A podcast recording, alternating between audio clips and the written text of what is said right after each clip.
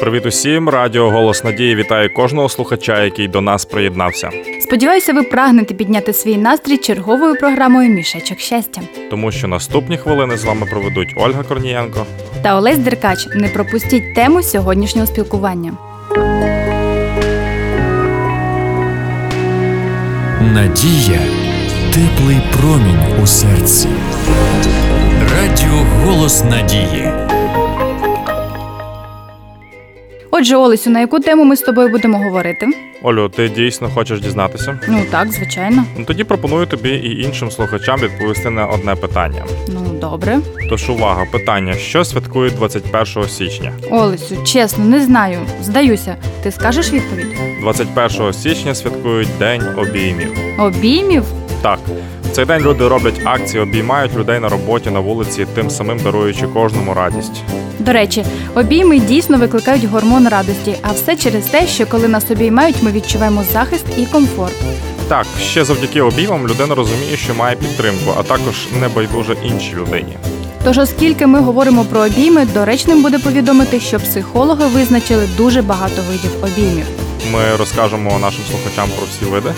Ні, ми скажемо про декілька з них. Загалом вони поділяються на дружні обійми та обійми для закоханих.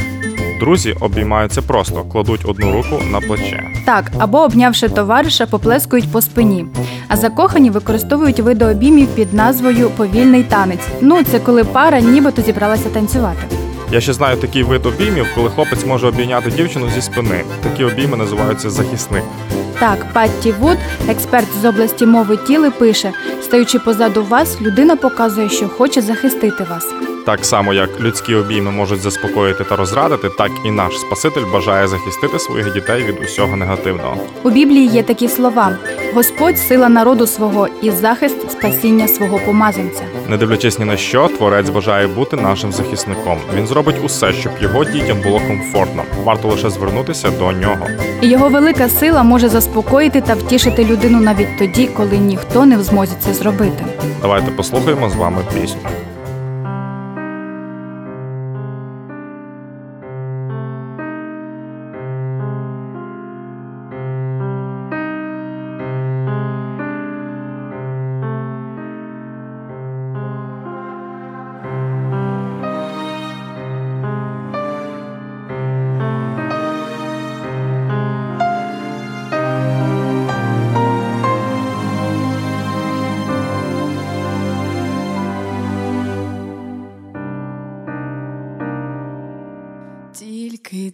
Ти зможеш почути мене, тільки ти, мої сльози зі щоки зітреш, тільки ти,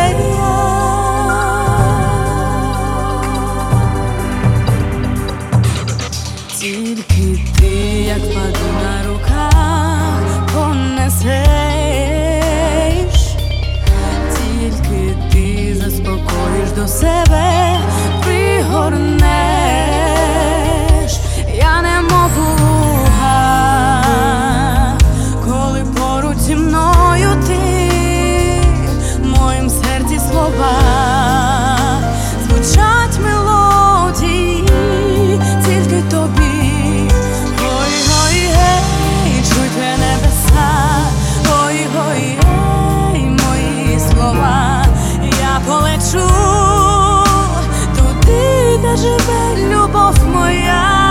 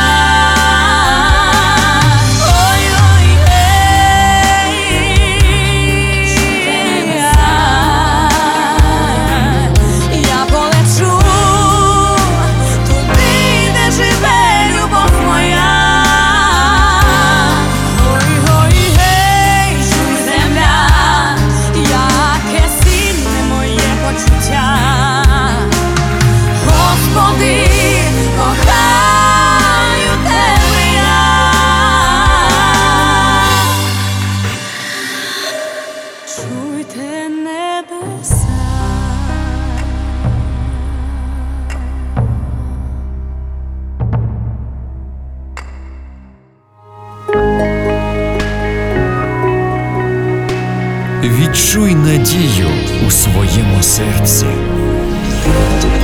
Радіо Голос Надії.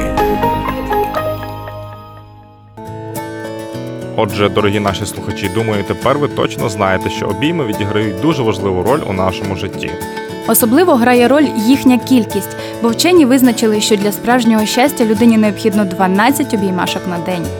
Обіймайтеся з коханими рідними друзями, Обійматися з Богом у думках. і нехай ваше перебування на землі буде наповнене змістом. Замовляйте також уроки нове життя та дізнавайтеся про біблійні істини, зателефонувавши нам за номером 0800 30 20 20. А зараз програма Мішечок щастя має прощатися з вами. Радійте життю та частіше обіймайтеся. З вами були Олесь Деркач. Та Ольга Корнієнко. На все добре. До побачення.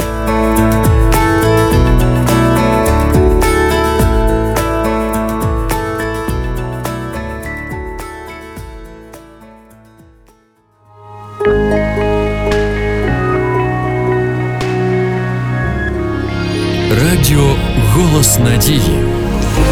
Радіо, яке дарує надію.